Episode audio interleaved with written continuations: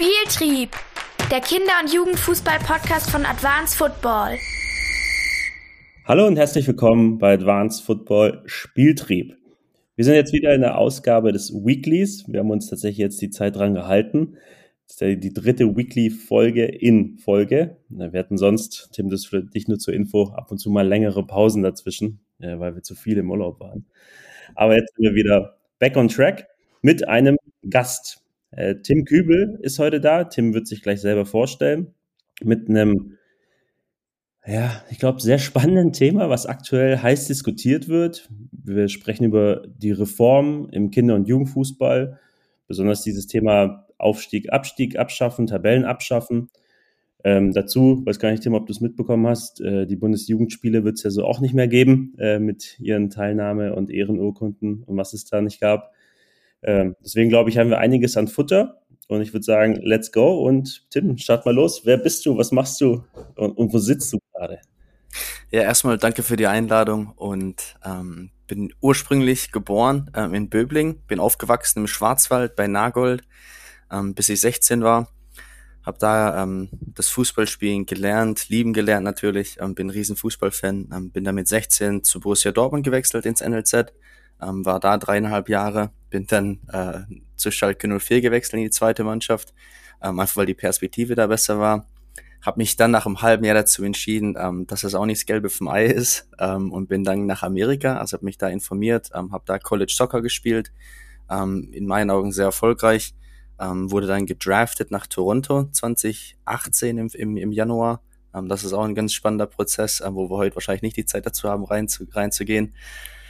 Genau, habe dann da ähm, auch professionell wieder gespielt, habe dann auch wieder gemerkt, dass ich da nicht wirklich erfüllt war, also ähnlich wie bei Schalke. Ähm, das hat mich einfach nicht komplett erfüllt, nur Fußball zu spielen. Habe dann angefangen, in der Jugend zu trainieren, ähm, habe mich dann nach Trainerjobs umgeschaut, bin dann wieder zurück ins College, ähm, zur University of North Carolina, war da im Trainerteam ähm, für zwei Jahre, habe meinen Master gemacht und bin jetzt seit 2021 ähm, bei Chelsea FC in London, ähm, wo ich meinen Doktor gerade mache. Ähm, also hatte ich vor zehn Jahren selber nicht gedacht, dass ich mal hier sitze und einen Doktor mache. Ähm, jetzt quasi auf der Zielgeraden bin. Ich habe noch acht Monate. Genau, und bin halt hier im NLZ tätig und untersuche die soziale Entwicklung von Jugendfußballspielern, also wie die sich nicht nur als Fußballer entwickeln, sondern eben auch als Menschen ähm, oder die Person hinter dem Spieler, besser gesagt. Genau, das ist so eine kurze Zusammenfassung über meinen Werdegang und ich sitze jetzt hier gerade in Wimbledon in meiner Wohnung, ähm, ja, und freue mich einfach hier zu sein. Bevor äh, sich vielleicht der eine oder andere Zuhörer wundert, wir beide kennen uns ja jetzt schon ein bisschen länger. Äh, wir waren ja sehr viel im Austausch die letzten mittlerweile 16 Monate, wenn mich nicht alles täuscht. Ähm, hatten im Winter jetzt auch noch einen Workshop, wo wir zusammen in Heidelberg waren mit anderen NLZ-Trainern. Ähm, eigentlich so ein kleines Netzwerktreffen, das wir gemacht hatten. Da haben wir uns erst mal persönlich kennengelernt. Ähm, heißt, wenn es an der einen oder anderen Stelle wirkt wie ein Gespräch unter Eingeweihten, dann, weil es eins ist. die Themen jetzt, das kam ja aber über den Mariam bei uns aus der Firma. Ihr hattet ja über äh, LinkedIn Kontakt und da kam dieses Thema auf. Vielleicht kannst du da mal kurz beschreiben, wie der Prozess dorthin war, dass das eine ja, interessante Folge oder ein interessanter Inhalt sein könnte, über den wir da sprechen. Ja, du hast ja vorher schon angesprochen, dass speziell auf LinkedIn gerade ein Riesenthema ist. Ähm, die Wettkampfreform im, im deutschen Nachwuchsfußball. Ähm, muss ganz ehrlich sagen, mit den Bundesjugendspielen bin ich jetzt nicht so ähm, eingeweiht, weil ich jetzt einfach schon seit zehn Jahren aus Deutschland weg bin. Ähm, zu meiner Zeit, ich habe persönlich die Bundesjugendspiele geliebt, aber ich weiß es genauso. Es gibt Berichte, also das Bericht, ich habe zwei Schwestern, wo es sportlich vielleicht nicht so talentiert oder begabt waren, ähm, wo halt nicht so eine geile Zeit hatten. Deswegen, also dass es nicht, nicht perfekt war, die Bundesjugendspiele, das weiß ich auch aus meiner persönlichen Erfahrung. Ähm, deswegen, aber ich wollte nur sagen, dass ich damit eigentlich nicht ganz, nicht ganz so eingeweiht bin. Warum ich jetzt halt glaube, dass das, dass ich ein, kein perfekter Gesprächspartner bin, aber einer mit einer interessanten Perspektive ist halt, weil ich schon seit zehn Jahren weg bin. Ähm, ich habe das, das Ligensystem in Amerika kennengelernt, im College und im, in, in der MLS. Next, wie es jetzt mittlerweile heißt, das heißt in den Nachwuchsleistungszentren dort, ähm, sowie seit zwei Jahren und drei Monaten hier in England, ähm, wo halt schon diesen Switch ähm, 2012 oder 11 und vieles schon davor gewagt haben, quasi zu einem, zu einem alternativen Wettkampfmodell, also weg quasi von dem, was Deutschland jetzt heutzutage immer noch hat oder bis nächstes Jahr, dieses, diese ähm, steife Ligen-Hierarchie, will ich es jetzt mal nennen, also jetzt überspitzt ausgedrückt. Genau, und deswegen glaube ich einfach, dass ich da ein paar interessante Einblicke jetzt habe gewinnen können, in England speziell. Genau, und deswegen hat das jetzt Sinn gemacht, finde ich. Perfekt. Du, dann lass uns doch mal gleich reinstarten und ähm, ich würde sagen, wir fangen mal ganz unten an und arbeiten uns quasi ab da hoch. Unten im Sinne von Altersstufe. Heißt, wir gucken, was, was machen die Kleinsten. Ich versuche den Abriss zu geben, was irgendwie der Stand in Deutschland ist, dass wir da irgendwie über das Gleiche sprechen. Ähm, und dann fände ich super spannend, wenn du einfach erzählst, wie, wie das ist in den, in den Ländern oder jetzt auch in England, äh, wo du viel tätig bist. Äh, und dass wir da einen Vergleich ziehen können, auch was vielleicht Dinge sind, die besser laufen oder Dinge, die man möglicherweise optimieren könnte. Ähm, hier ist so, dass du ja mittlerweile bis zur E-Jugend eigentlich, also bis zur U11, ähm, keine klassischen Spielbetriebe mehr hast. Wobei auch das wieder extrem von Kreis zu Kreis unterschiedlich und von Landesverband zu Landesverband unterschiedlich ist. Das finde ich auch interessant zu wissen, ob das flächendeckend mal eingeführt wurde, äh, jetzt in England, oder ob das auch einen regionalen Touch hat. Und das Modell, wie ich es aber mittlerweile am meisten kenne, ist, die spielen im Foninho, also im, im 3 gegen 3 auf vier Tore, ähm, treffen sich für diese Spieltage, kommen dann entweder zwei, vier oder noch mehr Mannschaften, kicken gegeneinander und es wird aber nichts erfasst. Also die Ergebnisse werden nicht erfasst, es werden keine Tabellen erfasst. Ähm, es, Horst Weiner hat es damals so Festival genannt, also ein Festivalgedanke. Die kommen, kicken, weil sie Spaß haben am Kicken ähm, uns den Kindern egal ist, ob sie jetzt in der Tabelle auf Platz drei oder vier stehen, zumindest zehn Minuten nach Ende des Turniers egal ist. Äh, und das zieht sich so ein Stück weit rein, dass man jetzt über dieses Four-Minio spricht, also ein 5 gegen 5 dann bei den älteren Teams. Teilweise wird es schon reingemixt. Ähm, und das ist aber mittlerweile, glaube ich, das, das vorherrschende Modell. Ähm, obwohl ich viel unterwegs bin, auch in den verschiedenen Landesverbänden, ist es ganz interessant zu sehen, dass es sehr, sehr, sehr, sehr unterschiedlich gehandhabt wird, immer noch. Ähm, und ich glaube, dass die Handhabe auch daher kommt, dass die Akzeptanz unterschiedlich groß ist. Wir fahren nach Brandenburg, da gibt es die größten Fans dieses Formats, die sagen, es ist das Beste, was den Kindern jemals passieren konnte. Und dann fahren wir nach Bayern äh, und sprechen da mit Trainern und die sagen, das ist der letzte Schrott. Äh, wir wehren uns dagegen, wir spielen diese Sachen nicht. Äh, wir bleiben weiterhin im Format, wie es bisher war, was ein 5 gegen 5, 7 gegen 7 war. So, und das ist aber vom Tenor her und ich glaube auch das, was verbandsseitig, zumindest äh, nationalverbandsseitig vom DFB, die, die Richtung ist, ist zu sagen, schafft den Druck ab und diese aufgeheizte Stimmung, die da entsteht an der Basis, wenn es darum geht, ob man jetzt in der U9 das Turnier gewinnt oder verliert oder das Spiel gewinnt oder verliert, ähm, nimmt das raus, weil den Kindern ist es nicht so wichtig. Die kommen, um zu gewinnen in jedes Spiel, aber jedes Spiel ist neu für sie. Die einzigen, die sich dran aufgeilen, sind die Eltern und Trainer. Und das sorgt für die Probleme. Heißt, wir gehen diesen Schritt weg davon, ähm, über Spielformate, die kleiner sind, die mehr Ballaktionen pro Kind liefern, die eine bessere Entwicklungsperspektive liefern. Das mal so ich hoffe, korrekt zusammengefasst, das, wo wir uns in Deutschland aktuell vom, äh, von der Ausrichtung her befinden. Da finde ich es jetzt spannend, wenn du einfach sagst, okay, wie ist es denn eigentlich bei einer, also ich als U9-Spieler ziehe jetzt mit meiner Familie um äh, nach Wimbledon äh, in, die, in die Wohnung oben drüber und will kicken. Wie sieht da mein, mein Ablauf aus? Ja, also ich glaube, also erstmal vorweg, ich glaube, das kann man gar nicht komplett zusammenfassen. Also so wie du es zusammengefasst hast, finde ich es eigentlich relativ gut. Ich glaube, das, das umfasst die, die groben Eckpunkte. Ähm, und das ist, ich, ich weiß gar nicht, wie ich anfangen soll. Ich habe brutal viele Notizen gemacht, die während du gesprochen hast. Also ich finde es immer einen guten Startpunkt, ähm, sich die Experten mal anzuschauen. Und ich finde gerade LinkedIn ist da super. Also wenn man da mit Leute, also sich, sich Leuten folgt, wie zum Beispiel Matthias Lochmann, macht das ist ja schon eine ganze Weile ähm, und ist da richtig dahinter. Also ich glaube, da hat auch mit Horst Wein zusammengearbeitet. Ähm, und wenn man sich da einfach mal die Posts durchliest, die wissenschaftlich fundierten Posts und Beiträge, ähm, du hast, glaube ich, relativ gut zusammengefasst. Also da macht das von einem Fußball, fußballerischen Entwicklung einfach brutal viel Sinn. Du hast angesprochen, mehr Ballaktion, ähm, Leistungshomogenität, ähm, glaube ich, auf Deutsch heißt es, also dass du die besseren Spieler spielen zusammen oder leistgerechtere Spieler spielen zusammen Ähm, die Leistungsmotivation ist höher, weil das Ergebnis ähm, ähm, von vornherein nicht, nicht vorhersehbar ist, wie das eigentlich in den meisten Fällen ist. Das hat er, glaube ich, auch was gepostet, dass die, die durchschnittliche Tordifferenz über fünf Tore ist. Ähm, ich habe selbst erlebt bei mir, dass wir das erste Spiel, glaube ich, 21-0 verloren haben in meiner, in meiner F-Jugendzeit. Ähm, und deswegen macht das einfach brutal viel Sinn mit den Festivals. Ähm, in England läuft es schon seit, wie gesagt, 2012 wurde der Elite Player Performance Plan eingeführt. Ähm, also läuft das schon seit seither, dass wir quasi bis zu U6, bis zu U18 keine Liga haben. Das heißt, wir haben quasi ein Games-Programm, wie wir das hier nennen, wo von der Premier League quasi gesteuert wird. Also das ist schon mal ein kleiner Unterschied zwischen Deutschland und England. Du sprichst aber von, auf dem Level NLZ. Also, ich äh, spreche auf dem Level NLZ. Also ich muss, ja. muss auch ganz ehrlich sagen, meine Expertise ist in dem Bereich, gerade weil ja. ich halt in der, in der Blase, sag ich mal, drin bin. Ähm, und dass es da Vor- und Nachteile gibt von so einer Blase, ist auch, glaube ich, auch klar. Ähm, ich muss ganz ehrlich sagen, ich bin mittlerweile nach zwei Jahren jetzt echt überzeugt worden von den Vorteilen. Ähm, wie gesagt, ich bin ein, ein riesen Fußballromantiker. Ähm, ich liebe den, den Breitensport. Ich liebe, ich spiele selber Sunday League hier gerade, also ich bin ein riesen Fan davon. Aber es gibt einfach gewisse Vorteile, ähm, um die Spitze halt zu trainieren. Und das ist ja auch was, wo in Deutschland angesprochen wird, dass uns in der Spitze einfach die Breite fehlt, also die Qualität von Spielern in der Spitze. Und deswegen glaube ich, dass es da einfach brutale Vorteile gibt, wenn man sich quasi so eine Art Blase quasi kreiert, wo man einfach viele Reformen einfach durchsetzt, einfacher durchsetzen kann, wie du es vorher schon angesprochen hast.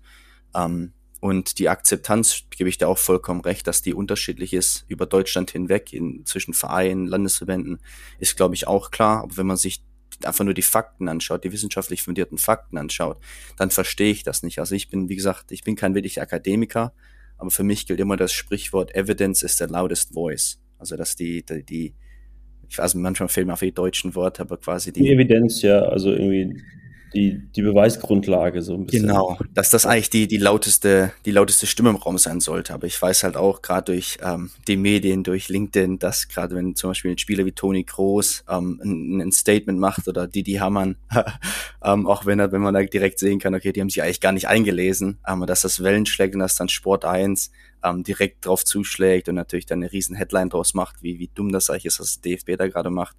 Ähm, das, das ist halt auch ein Riesenproblem.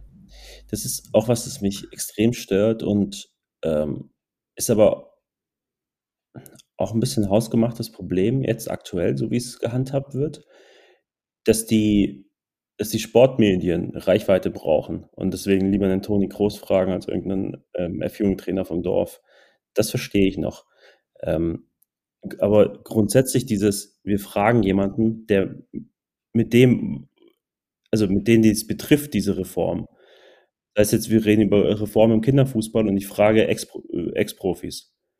Sag ich, was, was haben denn die für einen Plan davon, was da unten passiert? Also warum setzt du dich mal nicht, wie du sagst, mit den Experten auseinander, die in diesen jeweiligen Altersbereichen unterwegs sind?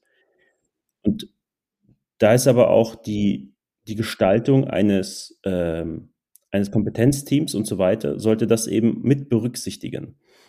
Das ist auch was, wo ich sage, da muss man drauf schauen, dass man die, die ganze Breite abbildet, um dann auch zu sagen, okay, wir ziehen da die Quintessenz raus, nachdem wir auch alles gehört haben, was da wichtig ist. Das fehlt mir so ein bisschen ähm, und ich glaube, das sorgt auch für die für die Wellen, die sowas dann schlägt. Und äh, dann hast du von Anfang an einfach ein schweres Spiel und es ist so ein Kampf gegen Windmühlen, weil es im ersten Moment falsch kommuniziert wurde. Ähm, aber sorry, ich bin. Äh, nee, das ist. Ich verstehe das auch. Ich verstehe das, dass du da mehr oder weniger reingrätschst, weil das einfach auch was ist. Und ich glaube, das verbindet uns ja auch alle, dass wir einfach den Fußball voranbringen wollen. Und das halt sowas, wie du schon sagst, das, da läuft man gegen, gegen Windmühlen an. Jetzt zu dem Zeitpunkt muss ich ganz ehrlich sagen, habe ich mich fast dran gewöhnt. Also ich finde schon die letzten paar Jahre hat man das durch die Medien gemerkt, dass da gewisse Ag Agendas gepusht werden, ähm, aus sehr ähm, egoistischen Gründen oftmals für, für diese ähm, Nachrichtenagenturen und was auch immer. Ähm, genau, deswegen, also ich, ich habe mich einfach mittlerweile damit abgefunden. Ähm, und du hast gerade angesprochen, das Kompetenzteam. Ähm, das ist wichtig, ähm, auch dass man die ganze Breite abbildet. Du weißt selber, ich bin und habe auch schon drüber diskutiert, dass ich ein riesen Fan von Hannes Wolf bin, ein alter Trainer von mir. Ich stehe immer noch im Austausch mit ihm. Das ist natürlich die, die Spitze quasi von der Jugendentwicklung in Deutschland. Ähm, und ich bin auch, ich bin echt davon überzeugt, dass sie einen guten Job machen werden. Aber den ersten Gedanken, den ich auch hatte, wenn ich das Kompetenzteam gesehen habe, ist, dass es auch sehr homogen ist. Also wir haben zwar eine Diversität, wenn es um Geschlechter geht, aber wenn man sich quasi die, ähm, die ganze Breite des Spektrums vom Fußball anschaut, dass da jemand fehlt, ähm, und ich, ich muss ganz ehrlich sagen, ich weiß auch nicht, ob da vielleicht ein Experte oder ein ehemaliger Experte mit drin sitzt in einem Kompetenzteam für den Breitensport, für den Jugendfußball, für den Kinderfußball speziell, ähm, wie es wie zum Beispiel Advanced Football jetzt ist seit Jahrzehnten, weil ich es einfach wichtig finde, Leute mit einzubauen, die tagtäglich ähm, in, in dem Milieu quasi arbeiten. Ähm, und da gibt's ja wirklich zahlreiche andere Themen. Da gibt's Themen wie meins, ähm, die soziale Entwicklung von Spielern. Also wie kannst du Fußball quasi als Vehikel benutzen, um, um Life-Skills, um Werte zu vermitteln, ähm, wo ich halt wirklich fest dran glaube, dass der Sport eigentlich dafür da ist. Ähm, jetzt nicht um den ein oder zwei Spieler oder Spielerinnen in den Profibereich zu bringen, sondern eher alle Jungs und Mädels aufs Leben vorzubereiten, ähm, weil einfach der Fußball, der Sport an sich so eine geile Grundlage dafür ist. Ähm, deswegen ist es brutal wichtig, da das, das Kompetenzteam auch aufzubauen.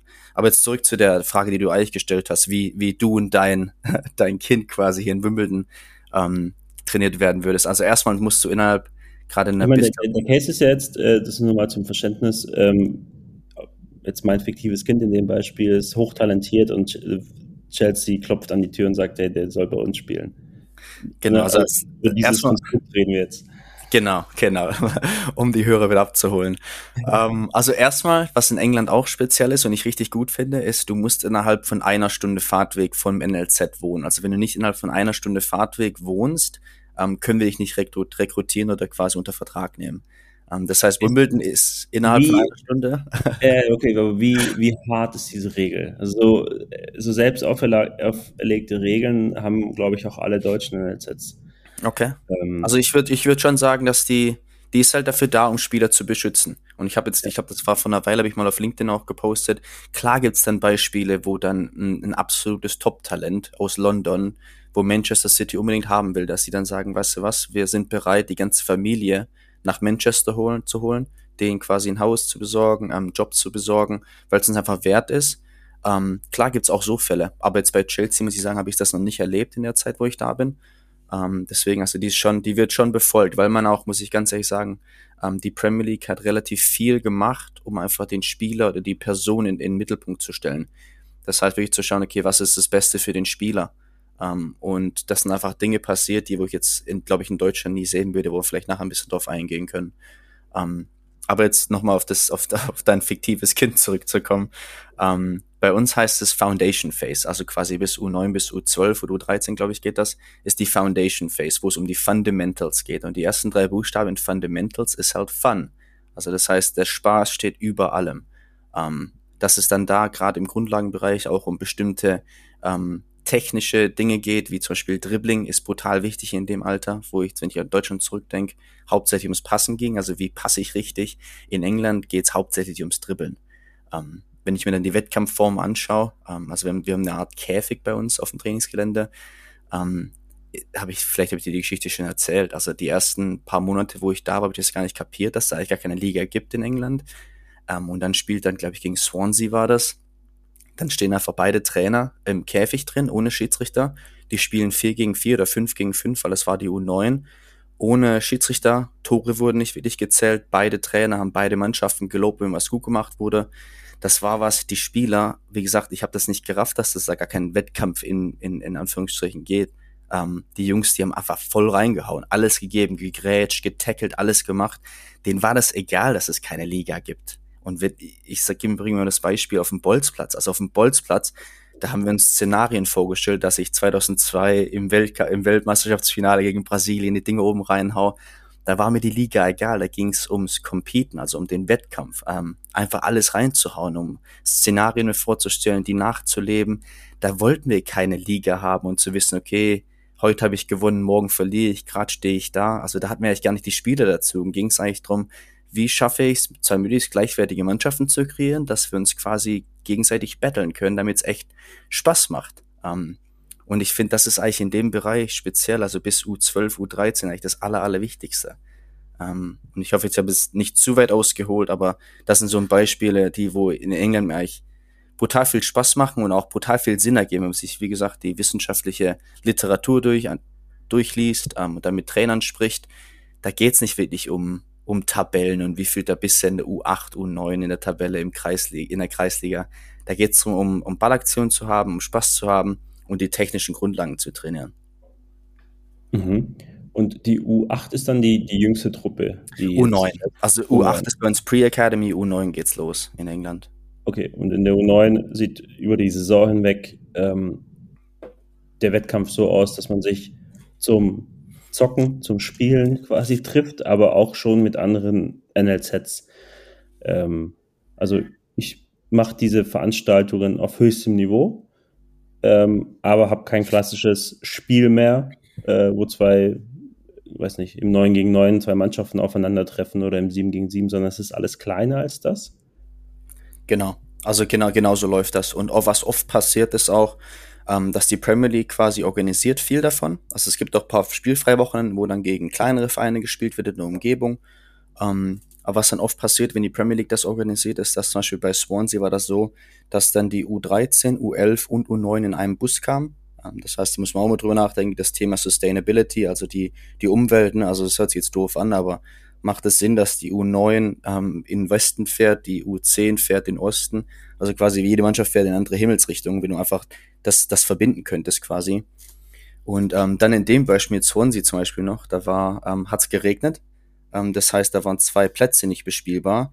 Da haben sie sich einfach kurzum entschlossen, okay, dann spielen wir halt zweimal sieben gegen sieben für die U U13 und U14 ähm, das ist dann egal, weil einfach die Trainer wissen, okay, uns geht's drum, dass die Jungs Wettkampf haben, dass sie sich messen können mit einer anderen Mannschaft, gegen andere Leute spielen können, wo wir dann Dinge, Dinge umsetzen können, die wir in, unter der Woche oder die letzten paar Wochen trainiert haben. Ähm, und das steht einfach im Vordergrund, ähm, was in meinen Augen auch komplett richtig ist, ähm, weil der Jugendfußball ist dazu da, auszubilden und nicht wirklich Resultate zu liefern, die wir dann dem NLZ-Leiter oder dem Präsidenten vorlegen können. Die U14 hat gewonnen am Wochenende. Das finde ich wirklich mittlerweile wirklich kompletten Quatsch. Also wer so denkt, ähm, das ist für mich dann auch kein Jugendtrainer, das ist ein, das ist ein Profitrainer, also wo es dann wirklich um Resultate geht. Weil das sage ich auch immer wieder, ähm, Jugendfußball ist kein Erwachsenenfußball für Kinder. Jugendfußball ist brutal speziell, da geht es einfach um eine systematische Ausbildung, ähm, wo man quasi peu à peu Spieler ausbildet für den Seniorenbereich. Hm. Heißt, diese Trainer kommen zusammen und man ist sich vorab noch nicht 100% klar, was für ein Spielformat man spielt. Also bis man sich nicht vor Ort trifft. Oder ist, ist schon die Tendenz irgendwie in der U13, würde ich ein 11 gegen 11 spielen oder ein 9 gegen 9. Ähm, aber wir können davon abweichen, weil die, ähm, also DFA, der, der Fußballverband, äh, mir freie Hand lässt. Genau, also ich glaube, idealerweise planst du das schon. Also ich gehe, mhm. also wie, was heißt, ich gehe davon aus, ich weiß, du planst es schon, aber du bist halt flexibel. Ähm, genauso wenn es um Spielzeit geht. Also bei uns wird ganz oft 3x30 gespielt, ähm, auch in unteren Altersbereichen, ähm, wo du eigentlich in Deutschland, glaube ich, weiß jetzt gar nicht, müsste ich lügen, 2x20, 2x30 spielst. Bei uns wird einfach 3x30 gespielt, ähm, wo du einfach unendlich durchwechseln kannst. Ähm, und was halt auch interessant ist, was ich auch beobachtet habe, dass es hier kein wirkliches, also bis, sagen wir, bis zu U18, wo es dann echt um Resultate auch geht, nicht wirklich so ein Game Management gibt, so ein Parking the Bus, wie, es ist in wie ich das in Deutschland kenne, wo wir quasi mhm. mit der U15 gespielt haben und das halt 2-0 geführt in der, mit, mit 30 Minuten noch über. Dann sagst du, okay, jetzt stellen wir uns hinten rein und bringen das über die Zeit, wo du halt komplett von den Spielprinzipien, von der Philosophie weggehst, was du eigentlich trainiert hast und, und, und spielen willst und, und gehst halt nur auf Game Management. Und Game Management nochmal ist brutal wichtig, also speziell wenn man im Profibereich denkt. Aber das ist bei uns eine Professional Development Phase, also der letzte Feinschliff quasi. Weil es was ist, also ich bin schwer fest davon überzeugt, dass in unter das, unteren Altersbereich darum geht, ähm, richtige Prinzipien, also wie spiele ich richtig Fußball, also wie überspiele ich Linien, ähm, technische, taktische Grundlagen, dass ich sowas ausbilde. Und Game Management, also auch Resultate. Und ich glaube, das ist auch ein großer Bestandteil der Diskussion auf LinkedIn und im, im Netz, ne, dass es mal Resultate abschafft und nee, das macht man nicht. Aber momentan habe ich das Gefühl, dass bei ganz vielen Resultate über allem steht. Und das ist einfach, wie, wie habe ich gerade schon gesagt, in den unteren Altersstufen einfach nicht richtig. Ich persönlich bin da voll bei dir. Ähm, und die die Debatte und ich glaube, dass auch das wieder vielleicht einer ja, nicht optimalen Kommunikation vorausgeht, ähm, zu sagen, um, um was geht es uns denn dann? Weil sobald man darüber spricht, Resultate abzuschaffen, klingt es immer nach Friede, Freude, Eierkuchen. Ähm, so, jeder darf machen, was er will und ist doch eigentlich egal. Und das passt irgendwie dann nicht mit diesem Wettkampfspiel zusammen. Äh, also mit einem Spiel, wo sich zwei Parteien treffen und die irgendwie gewinnen wollen gegeneinander. Äh, und was mir da eben auch fehlt, ist diese Alternative einzusetzen. Also was ist das, um was es geht? Und so wie sich das jetzt raushört, weil das schon elf Jahre jetzt her ist mit dem äh, E-Triple-P in England, also mit dieser Reform, das vielleicht nochmal kurz zum, äh, zum Hintergrund. In Deutschland gab es eine ähnliche Reform zehn Jahre früher, ähm, nach einem blamablen Ausscheiden der Nationalmannschaft. Und dann ist dieses Schützpunktsystem, ähm, so ein NLZ-System hat sich dann daraus entwickelt mit Regularien und Auflagen. Und es wurde sehr viel im, im Bereich Nachwuchsförderung revolutioniert, äh, kann man schon sagen. Und hat auch ja irgendwie zehn, zwölf Jahre später in äh, sehr gute Ergebnisse gemündet. Äh, jetzt war der EPPP ähnlich, der ging ja auch irgendwie eine Analyse äh, voraus, dass wenig eigene junge Nationalspieler in der Premier League spielen, äh, viel aus dem Ausland da sind. Was kann man da tun, um den englischen Fußball zu stärken. Und daraus sind viele Maßnahmen entstanden. Es gibt ja einen supergeilen Report jetzt auch mittlerweile ähm, nach zehn Jahren Einführung, wo wirklich sehr transparent und objektiv dargestellt wird, was die Maßnahmen jeweils bewirkt haben. Ähm, das finde ich herausragend. Ich glaube, ich habe sowas in der Form noch nie wirklich in Deutschland gesehen. Ähm, da ging es viel um die Maßnahmen selbst, die ja auch in, in sehr großen Teilen sehr, sehr gut waren. Ähm, aber so die, wenn es um ähm, um Verantwortung geht, da war dann so das Thema durch, weil man nicht sagen konnte, okay, das ist deswegen passiert, das ist deswegen passiert und das ist deswegen nicht passiert und jemand muss sich dafür rechtfertigen. Ähm, das gab es nicht. Also das ist der EPPP. Ähm, heißt eine Reform, die angestoßen wurde aus einer Analyse, weil man gemerkt hat, es läuft irgendwie nicht optimal. Äh, jetzt selber habe ich in meiner Ausführung dazu verloren, den Faden verloren, was ich sagen wollte.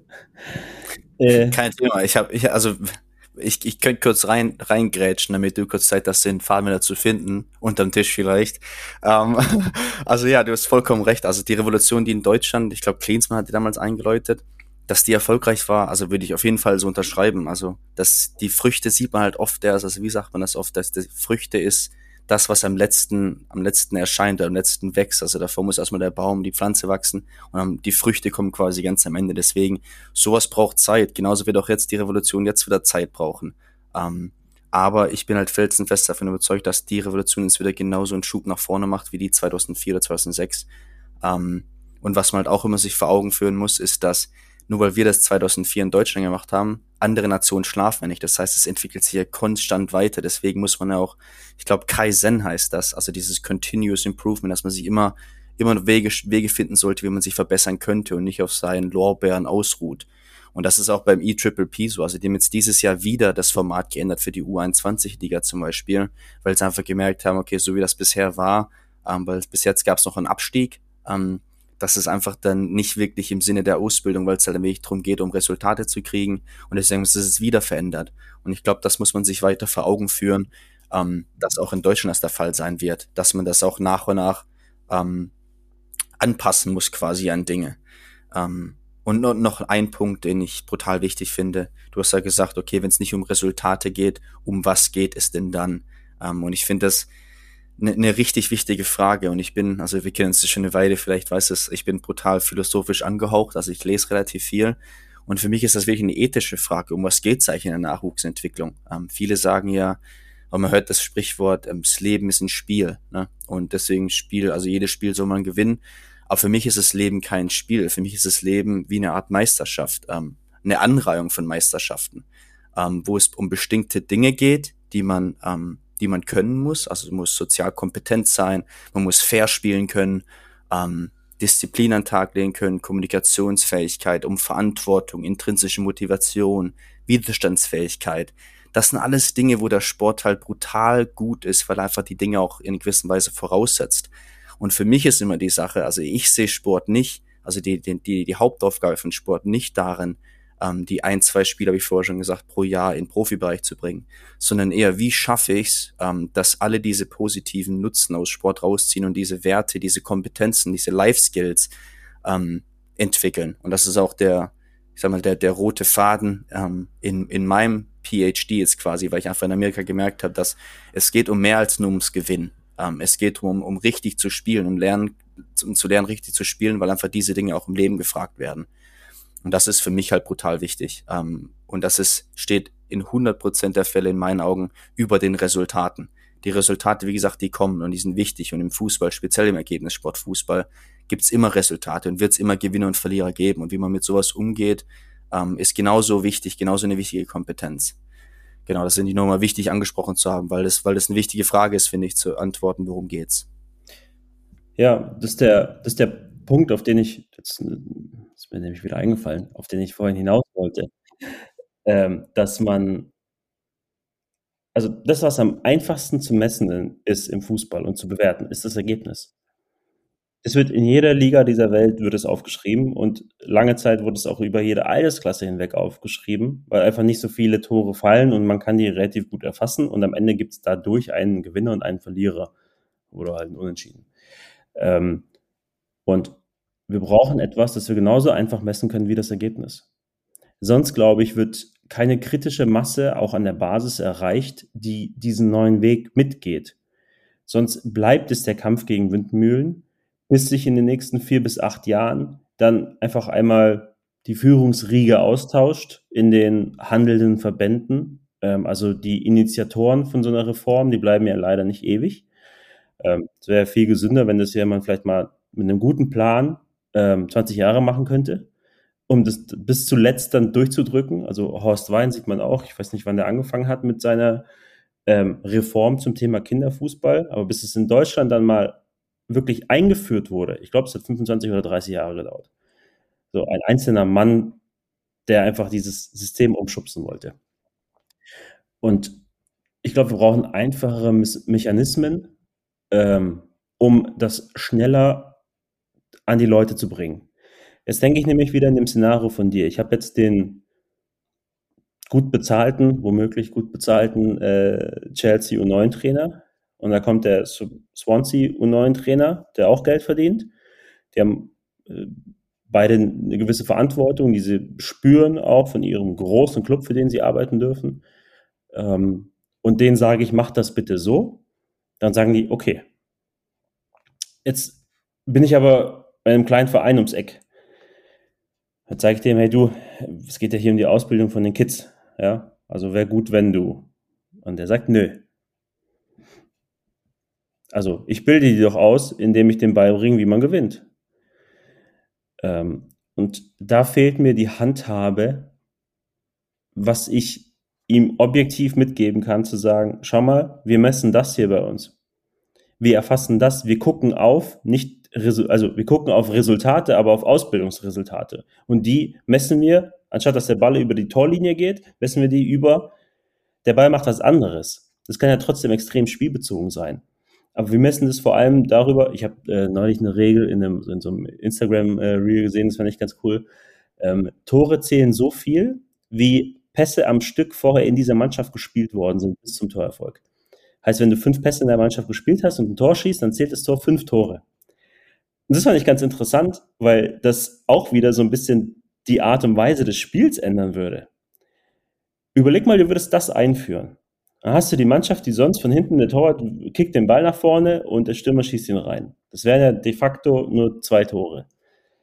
Mit dieser Regel an, an Pässen würde die andere Mannschaft, die vielleicht einmal ein Tor mit äh, fünf oder sechs Pässen schießt, würde das aufwiegen. Und jetzt hätte ich einen Fokus hin in Richtung, wir spielen zusammen. Ja, also wenn wir zusammenspielen, dann ist das gut, weil so belohnt uns das Spiel.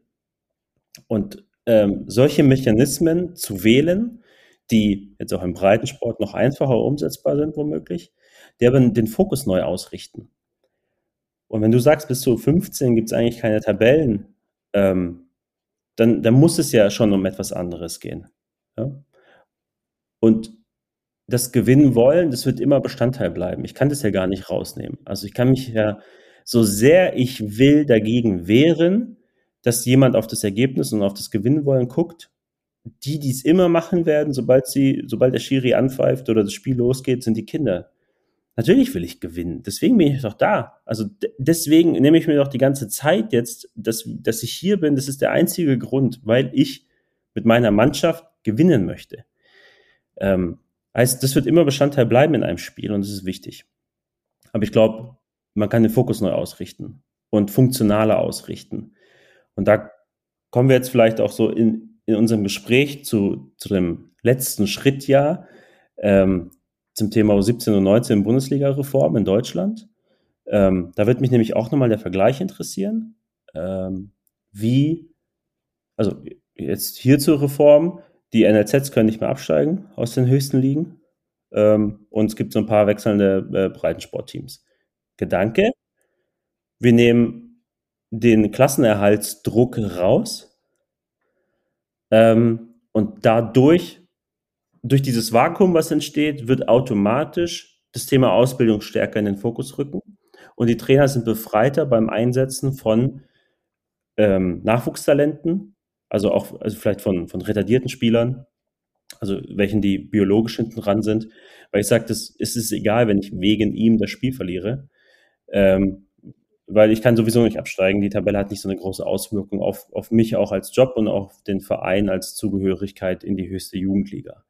Das ist dann hier der Gedanke gewesen bei der Reform. Vielleicht kannst du da mal einhaken, A, irgendwie mal beschreiben, wie das ähm, in der FA ist und äh, wie, wie da die Reform vielleicht auch bis dahin aussahen. Vielleicht hat sich das System da auch geändert. Ja, also das hat brutal viel angesprochen. Also erstmal, um den, auf den letzten Punkt mal zurückzubekommen, ähm, was ich auch nicht erwähnt habe. Trainerbezahlung ist ein Riesending hier. Also ich weiß, also ich weiß nicht genau, wie viel die verdienen, aber das ist keine Riesenlücke, wie es jetzt in Deutschland bekannt wurde, zum Beispiel die Dokumentation über Bayern. Ähm, und ich habe das auch nicht mehr voll auf dem Schirm, aber dass da ähm, unter Mindestlohn bezahlt wurde. Also bei uns verdient der U9-Trainer bis zu 15 relativ ähnlich. Das heißt, die Incentivierung hochzukommen, ähm, fällt da nicht komplett weg, aber zum größten Teil. Das heißt, du hast halt mehr Experten für Altersbereiche, was ich auch brutal wichtig finde. Also es me mega viel Trainer kann zu mir und sagen, ich will einfach der beste U12-Trainer sein in der Welt. Und das ist, finde ich, brutal wichtig, ähm, weil einfach eine U, das weißt du wahrscheinlich genauso gut wie ich, wahrscheinlich nur besser, dass ein U9-Spieler anders angepackt werden muss als ein U17, U18-Spieler. Ähm, das ist ein, ein, wichtiger Punkt, den ich auch mega wichtig finde, den man auf jeden Fall angehen muss. Ähm, Du hast angesprochen mit den Resultaten, aber nicht Ergebnisse. Ähm, finde ich, finde ich spannend. Ähm, für mich was, wo ich, wo ich wichtig finde, man ansprechen sollte, ist, wir verlieren ja mehr und mehr Spieler. Also heutzutage gibt's ja kaum noch A-Jugend. Also wenn man mal, ich komme vom Land aus dem Schwarzwald, wenn ich mir da die A-Jugend anschaue, das ist eine Spielgemeinschaft, glaube ich, aus 14 oder 14 Ortschaften. Also das ist Wahnsinn.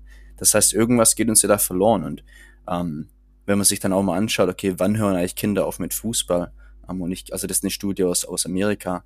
Die meisten Kinder hören auf, auf dem Weg vom Sport nach Hause mit den Eltern im Auto hören die auf und sagen, ah, am dann, das, das, das war's. Und warum ist das? Also ich, Gott sei Dank habe ich zwei Schwestern, wo es auf der Fahrt nach dem Spiel äh, meistens drum ging, wie, wie peinlich ich das fand, dass sie die Handtasche mit dabei hatte, zum Beispiel mit zwölf. Ähm, aber bei, ich weiß halt auch, dass bei vielen es drum ging, okay, ähm, wie, wie war's Ergebnis? Ähm, wie habt ihr gespielt? Wie hast du gespielt?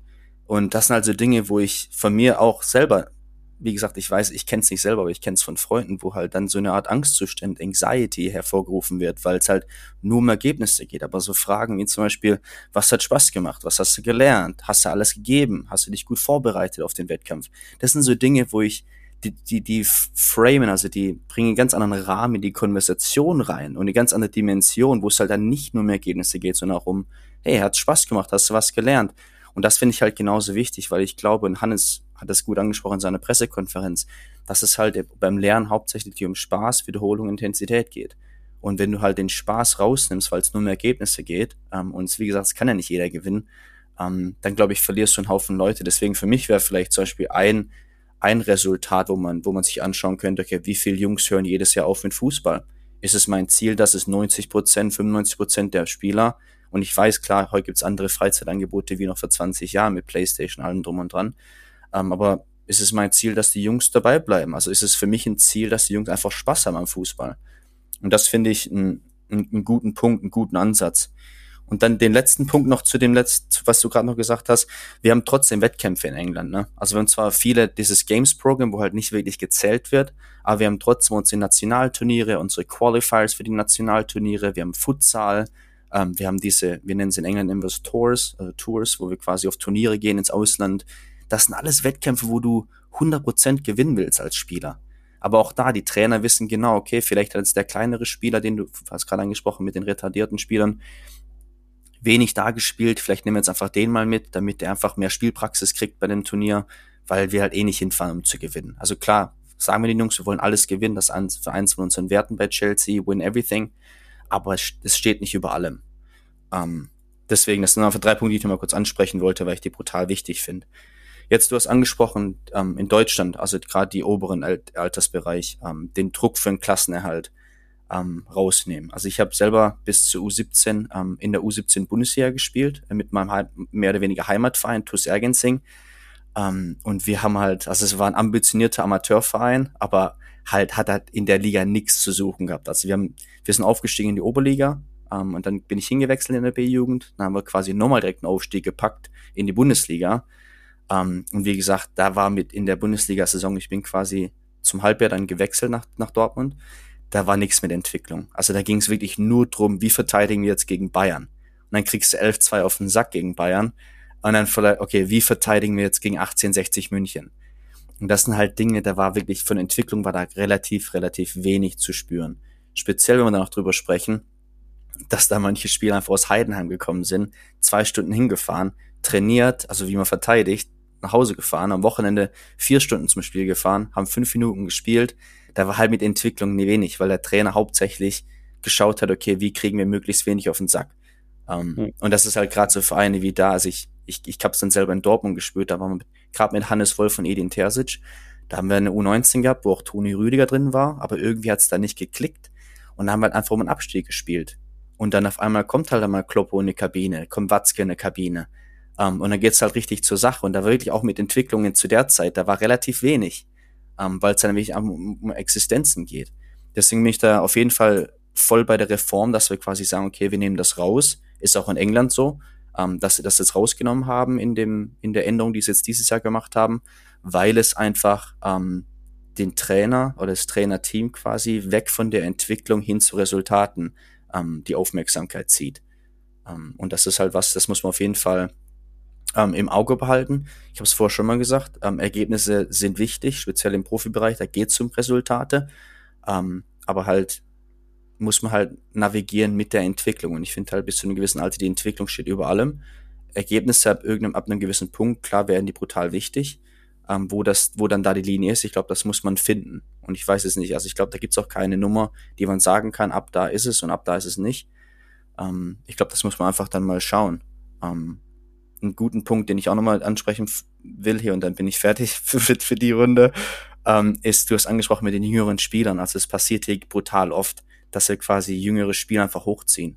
Also speziell in den unteren Altersstufen, dass wir das Spiel zum Beispiel ganze Jahre hochziehen, also die komplette Zeit, nicht nur für Spieltage, sondern die ganzen, das ganze Jahr über, weil wir einfach glauben, okay, der ist jetzt physisch schon, schon weiter. Also wir machen auch PHV, also Peak Height Velocity, also wann wachsen die am meisten, ähm, haben die, haben, sind die quasi schon über, über die Zeit hinaus, das heißt, sind die zu groß, wie sie sein werden, dann schicken wir sie in Altersstufe hoch.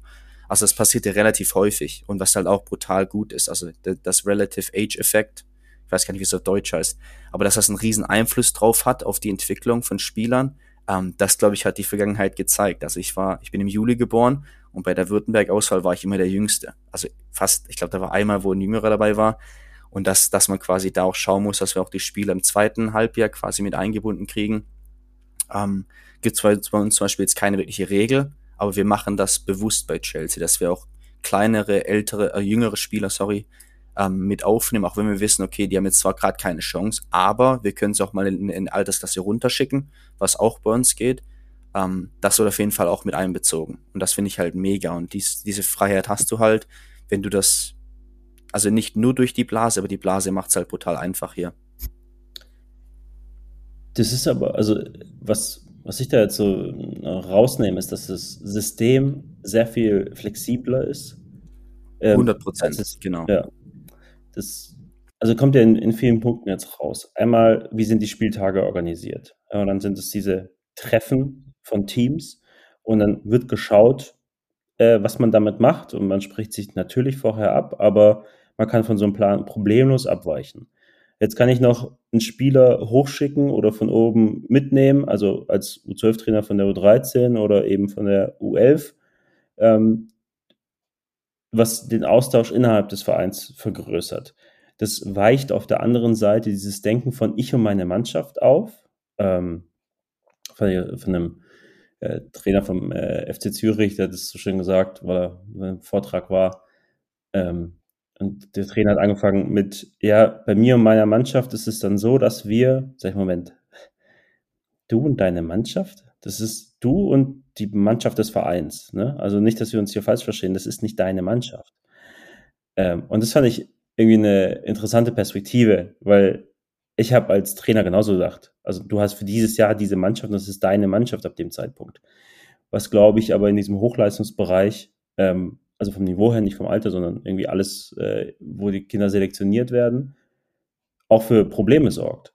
Und wenn wir uns als Team verstehen würden, dass die weiterentwickelt, dann wächst natürlich auch der Austausch zwischen dem U9, U10, U11, U12 und U13 Trainer, weil die über diese Jungs dann sprechen.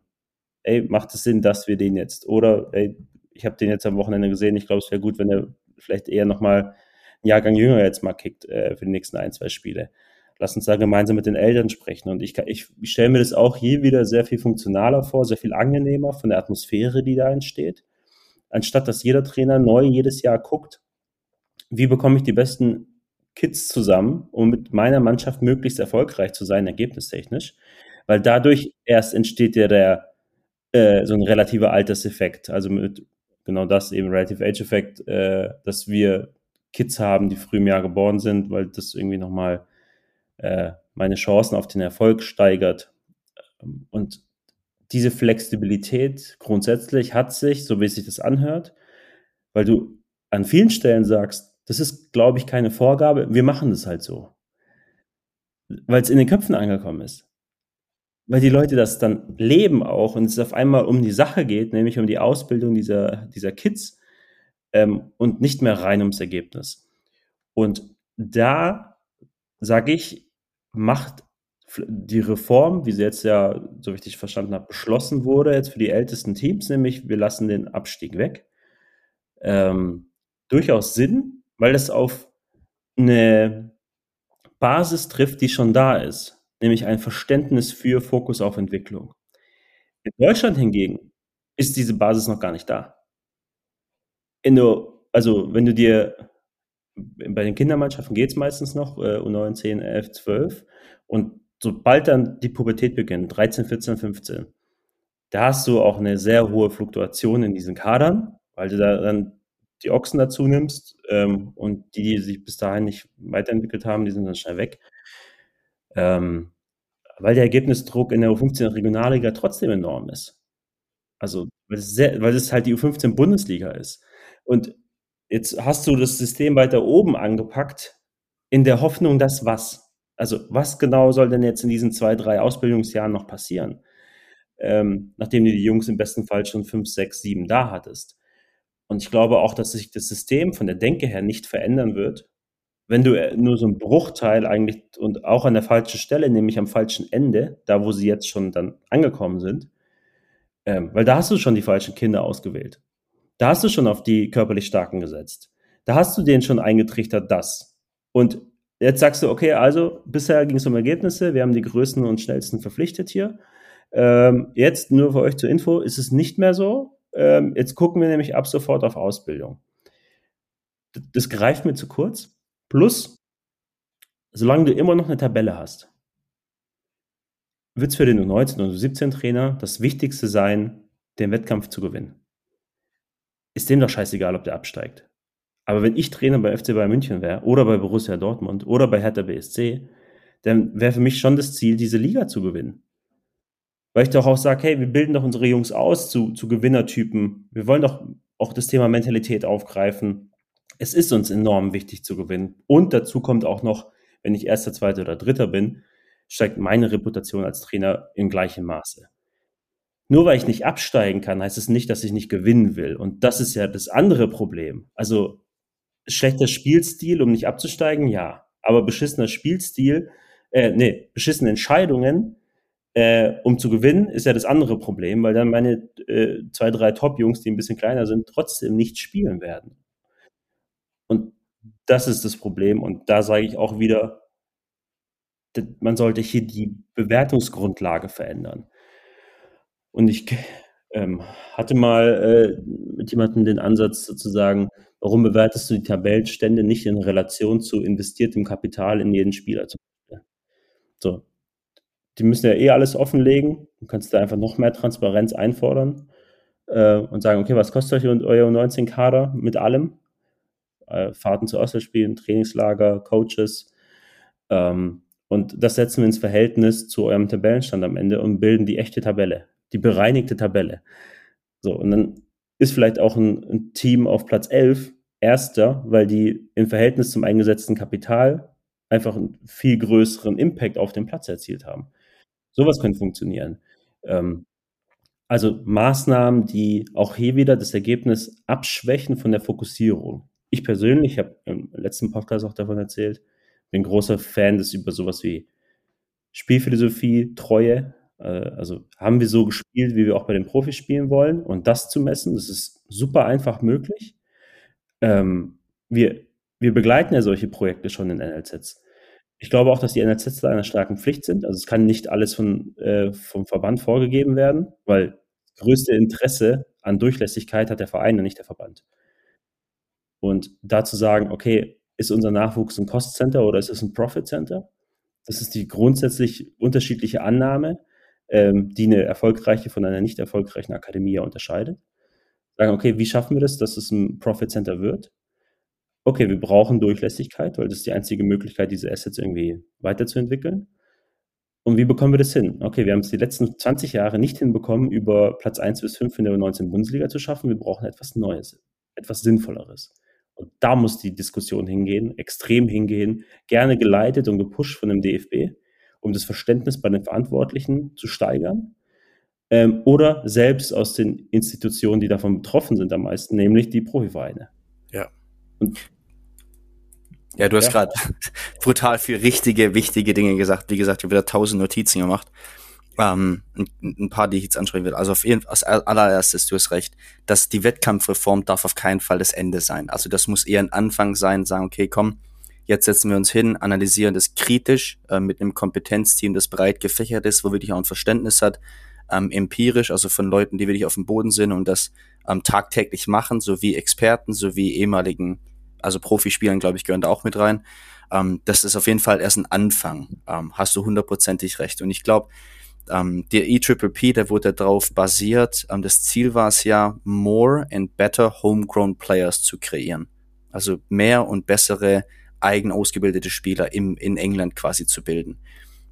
Und du hast vollkommen recht, dass, glaube ich, ähm, und ich sage jetzt, ist nicht nur Deutschland, in den meisten Jugendtrainer, wir sind ambitioniert, ne, du willst gewinnen und gewinnen ist wichtig, aber das oft trumpft halt alles andere. Und hier in England muss ich wirklich sagen, die Entwicklung von Spielern steht im Mittelpunkt. Und das ist, also ich kann hauptsächlich für Chelsea sprechen, das ist komplett klar. Jedem einzelnen Staff-Member ist komplett klar, dass es nicht um ihn geht, sondern um den Spieler.